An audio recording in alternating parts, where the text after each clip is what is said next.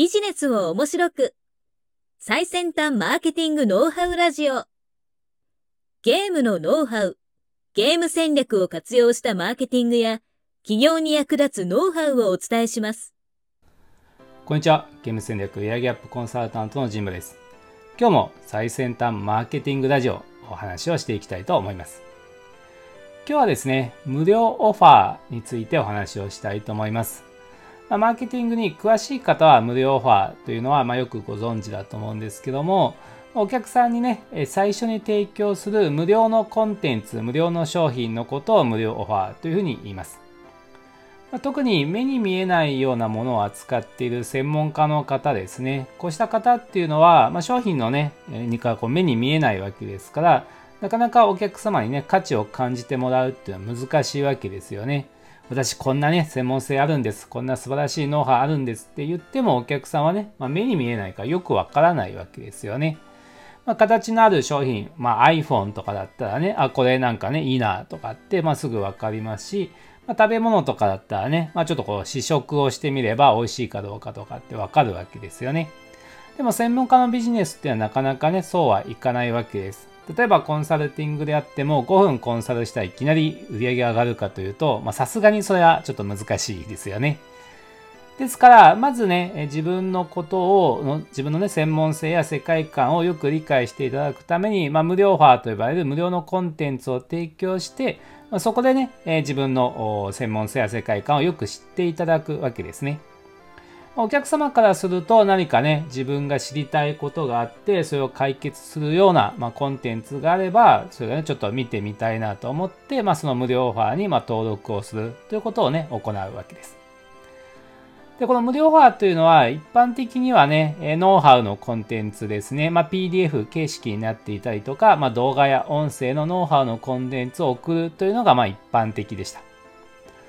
ただね、今、こうウェブ上にね、たくさんのノウハウやコンテンツがま溢れ返っているわけですよね。まあ、時代が変わり、多くの人がま YouTube で発信をしたりとか、まあ、そうしたね、無料のコンテンツなどを作ってですね、まあ、どんどんね、提供しているわけです。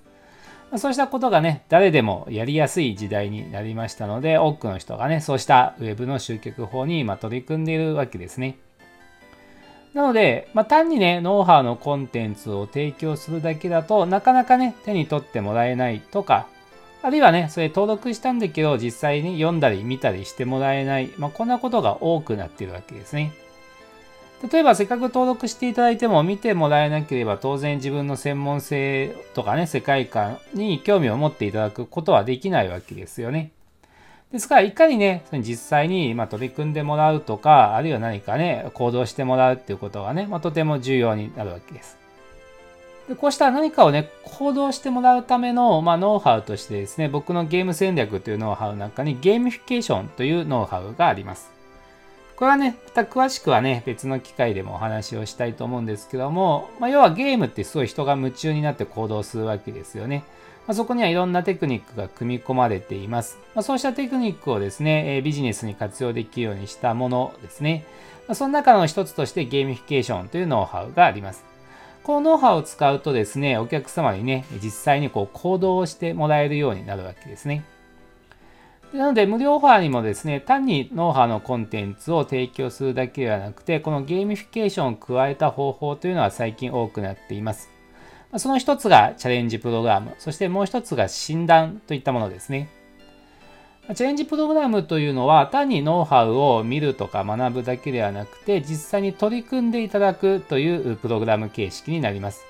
それも一気にドーンとね、動画を1日に1時間とか送るのではなくて、毎日ね、10分ずつとかの動画を送ったり、まあ、ライブ配信をして、それを見て実際にお客様に取り組んでいただいて、まあ、それをね、えー、Facebook グループとかにま投稿してもらうみたいなプログラムですね。そうすると毎日毎日少しずつやっていくとこう何かが出来上がっていくわけですよね。少しずつ何かが完成していくわけです。そうするとお客さん自分が成長しているってことをすごく体感できるわけですね。毎日なんかできてきたなとかね、成長が体感できるわけです。この成長が体感できると人ので行動が続きやすくなるんですよね。まあ、ゲームでもね、こう敵を倒してレベルアップしていくっていう仕組みがありますが、なのでレベルが可視化されていると行動って続きやすくなるわけですね。そうしたゲームのノウハウを組み込んだこのチャレンジプログラムという形式を行うと、実際お客さんがね、取り組んで、そして最後まで行くと何かが完成するわけですね。そうすると、当然ね、皆さんが提供したノウハウや商品の価値をね、感じていただけるわけです。その結果ね、また次の商品に進んでもらえるわけですね。あるいは、ま、診断というね、えー、形式もあります。診断というのはね、よくね、ウェブで〇〇診断みたいなのってあると思うんですけども、あれもね、こう人ってついつい診断ってやってみたくなりますよね。自分のタイプがわかるとか、自分のレベルがわかる。こうしたものってね、人ってやっぱこう知りたいので、まあね、登録してもらいやすいわけです。で診断のポイントはね、診断をすると診断結果があるわけですよね。つまり、そのお客さんがどんなタイプかとか、どんなレベルかっていうことがわかるわけです。そうするとそのお客様に対して最適なコンテンツや最適な商品を提案できるようになるわけですね。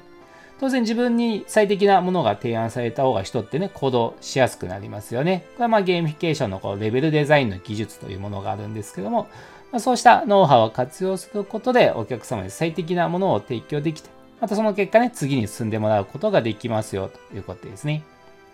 まあ、こうしたチャレンジプログラムや診断といったこのゲームのノウハウをね、活用した方法を使うとですね、まあ、無料オファーもよりね、多くの人に登録いただいたり、またね、次の商品につながるっていうことがね、起きやすくなりますよということですね。まあ、これがね、今の最先端のね、ま、マーケティングです。ということです。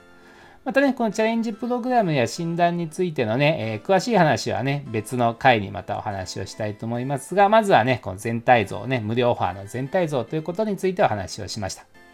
なので、無料オファー3種の神器ということで、そうしたノウハウの PDF や動画、そしてチャレンジプログラム、そして診断、この3つをね、ぜひ活用してみていただければと思います。はい。ということで、今日のね、最先端マーケティングラジオでは無料オファー、この3種の神器についてお話をさせていただきました。また次回のラジオもお楽しみにしていてください。では、